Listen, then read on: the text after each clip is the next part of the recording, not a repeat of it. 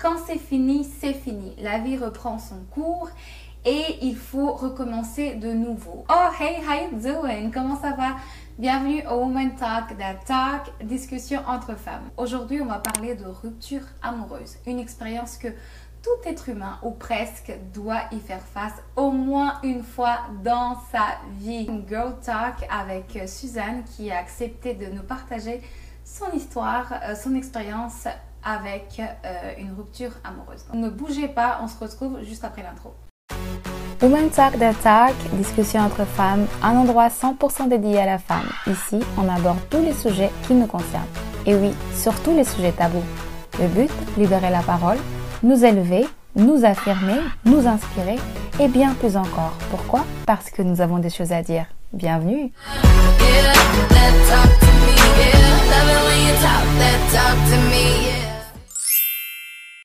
Aujourd'hui, on se retrouve pour parler de rupture amoureuse avec toi. Girl, that's something here. Donc, avant tout, quand même, je vais commencer par te demander si tu veux bien te présenter. Je m'appelle Suzanne Sou. Euh, j'ai 27 ans. Je viens de région parisienne et là, je suis actuellement à Montréal. On va rentrer dans le vif du sujet. Hein. Euh, Parler de ta relation, est-ce que pour toi aujourd'hui c'est facile? C'est pas encore facile parce que c'est quelque chose que je, digère encore aujourd'hui. Hmm, ok, d'accord. Ça c'est bon à savoir pour que ça prévient la suite des questions. Euh, ça faisait combien de temps que tu étais en relation avec euh, ton partenaire, enfin ton, ton euh, Ça faisait 9 ans. 9 ans. ça faisait, ça faisait, ouais, ça faisait 9 ans. Très, très, très longtemps en fait. Toute ma jeunesse, toute, toute ma vingtaine. Hmm. Est-ce que tu l'as, tu l'as vu venir, la, la fin de la relation? Pas du tout. Pas du tout. Je pense que je m'y attendais pas. Je pense que ça s'est fait vraiment sur un, coup de tête. Je sais pas. C'est pas quelque chose que je voyais. Euh, non, pas du tout. Vraiment pas. Au contraire. Oh, donc l'initiative de la fin de relation ne vient pas de toi. C'est ça. Girl. Oui. Exactement. Et donc, juste pour qu'on se mette un peu dans le contexte, ça fait 9 ans que vous étiez en relation. Vous étiez deux Parisiens qui sont venus s'installer à Montréal. Exactement. C'est ça. Et est-ce que tu l'as pas vu venir, mais est-ce que tu, durant cette transition qui s'est passée, tu savais pas que la relation allait mal pour ton partenaire et qu'il le voyait une fin et toi tu la voyais comme normale, une relation euh, que ça roulait quoi? Ouais, franchement, je je voyais pas de je voyais je pense que ça a été soudain des deux côtés. Euh, c'est peut-être lié au changement euh, de de vie en venant ici, des rythmes différents. Euh, c'est totalement autre chose, être dépaysé ou quoi que ce soit. Donc je pense que ça a été soudain des deux côtés. Hum, quand il t'a dit que c'était fini, il te l'a annoncé cash ou par téléphone ou... Ouais, il a annoncé, ouais, il est, je pense qu'il pas, non, il n'est pas passé par quatre chemins, il a été un peu clair. Et comment tu l'as vécu? C'était comment? Franchement, ça fait mal. Hein Franchement, ça fait mal sur le coup.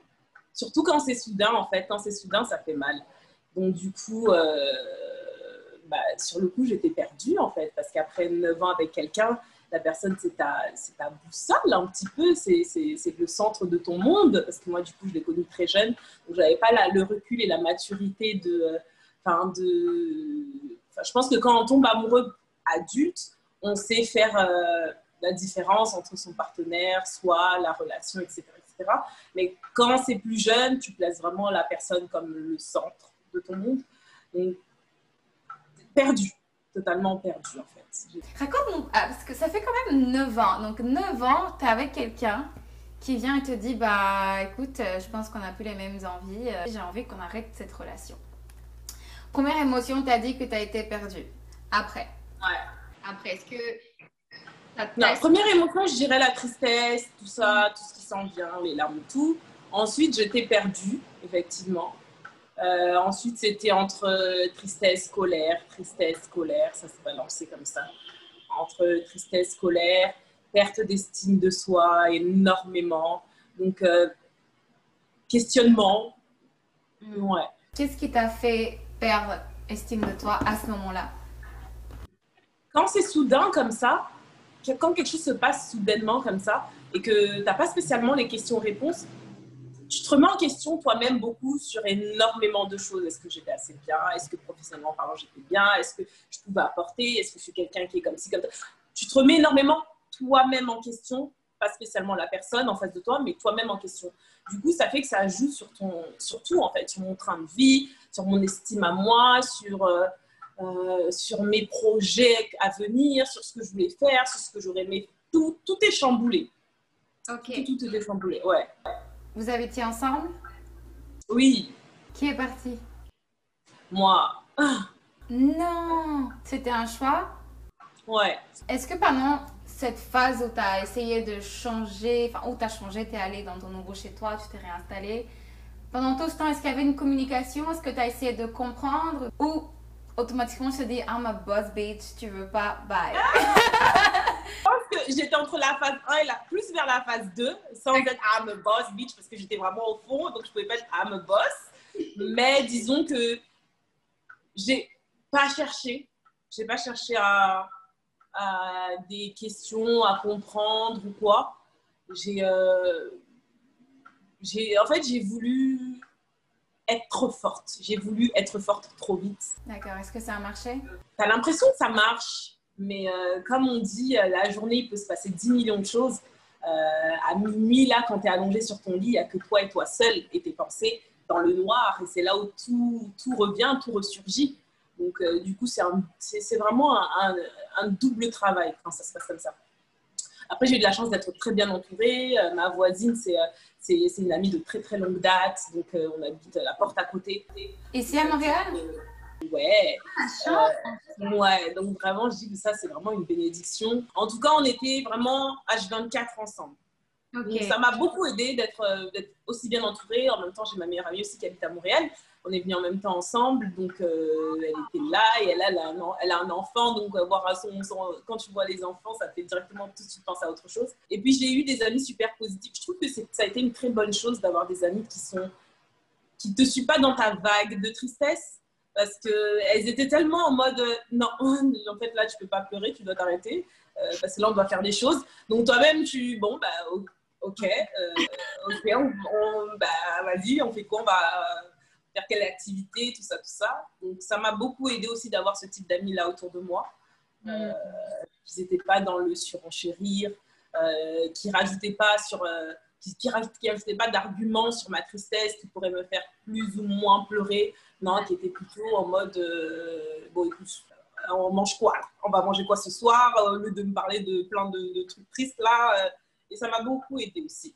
Ça, c'est super, super. Parce qu'en fait, ça aurait pu être plus, di- plus difficile, toi étant dans, dans une nouvelle ville, ayant changé de pays, se faire, entre guillemets, larguer pour être violente. Et ensuite, Ouais. toute seule, bah, moi ça m'arrive, je, je me croule. Ça, Tu vois? franchement, il y a de quoi. hein. Mm, Franchement, il y a de quoi. Si t'es pas bien entouré, il y a de quoi. Il y a de quoi. euh. Il y a de quoi repartir en fait, tout simplement. De ce que je vois de notre discussion, t'es quand même assez genre zen. Ouais. ouais. T'es quand même assez zen, genre, ah j'ai mal, mais zen. Ah ouais, ouais, ouais, je pense, ouais. Je pense que je suis un peu m'en foutiste un petit peu des fois. Euh, YOLO en fait. Euh, allez, on- avançons et puis voilà. Est-ce que cette personne, c'est quelqu'un que tu te voyais genre finir ta vie avec? Pour toute la vie, avoir des enfants et tout ça Honnêtement, oui. Quand c'est arrivé, comment tu t'es dit T'as dit, Ah, faut que tu recommences tout à zéro. C'était comment? Ça, c'est horrible parce qu'on a cette pression et je pense que c'est, euh, sans vouloir faire de clichés ou quoi que ce soit, chez, chez nous, les Africains, on a cette pression du, euh, du mariage, euh, de, de tout ça, de le faire vite, de le faire tôt. Euh, j'ai 27 ans et en fait, j'ai que 27 ans, mais c'est comme si j'avais déjà 27 ans et recommencer tout à 27 ans, c'est, limite, euh, mais, oh, mais t'es trop vieille en fait, là, là dépêche-toi euh, parce que il n'y a plus personne sur Terre, euh, tout ça, tout ça. Donc, tu as aussi ce désespoir en mode, mais j'ai 27 ans, euh, t'as 27 ans, c'est bon, je vais plus trouver personne, nanani, nanana. je suis vieille, alors qu'en fait, tu que 27 ans. Il y en a qui se marient à 35 ans, qui, qui, font leur vie, leur famille quand même et tout. Et nous, on a cette pression où les, les gens se marient assez jeunes à 21 ans, 22 ans, tu peux voir déjà des fils mariés, tout ça, tout ça. Ça veut dire que 27 ans, tu as l'impression que tu as raté le train, en fait. De tout recommencer, tu as l'impression que tu as, raté le train. Et toi, est-ce que tu n'avais pas du tout ce, genre d'impression? Bah, J'avais cette impression-là. J'ai beaucoup travaillé sur moi pour la retirer de ma tête.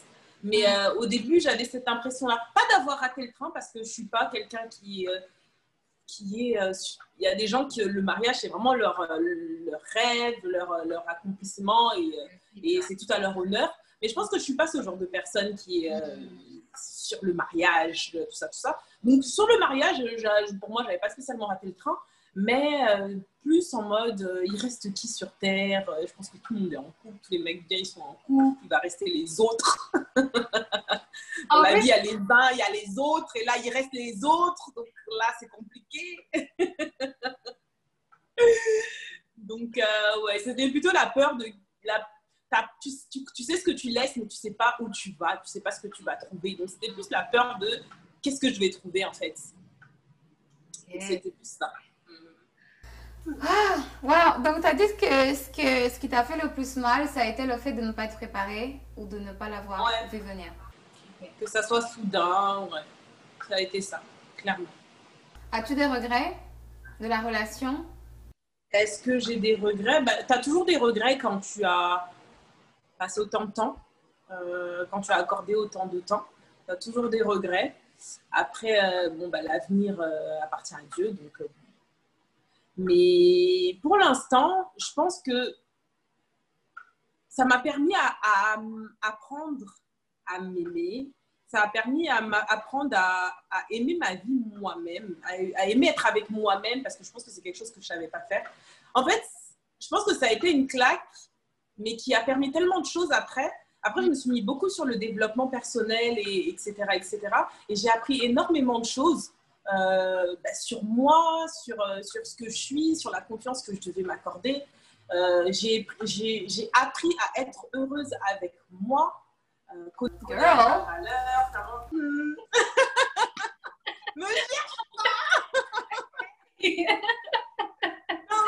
mais, clairement, franchement, c'est quelque chose que je savais pas et je savais pas être heureuse moi-même, c'est-à-dire euh, moi toute seule, être heureuse. Enfin, il y avait, pour moi, je savais pas le faire, j'avais besoin de quelqu'un à côté de moi, j'avais besoin de, j'avais besoin de ça, mais en fait, en fait, il faut apprendre à être avec soi-même, il faut apprendre à te poser chez, chez, toi pendant une journée, 24 heures, voire plus, et, savoir quoi faire et ne pas être perdu, n'avoir besoin de personne si ce n'est que de toi-même.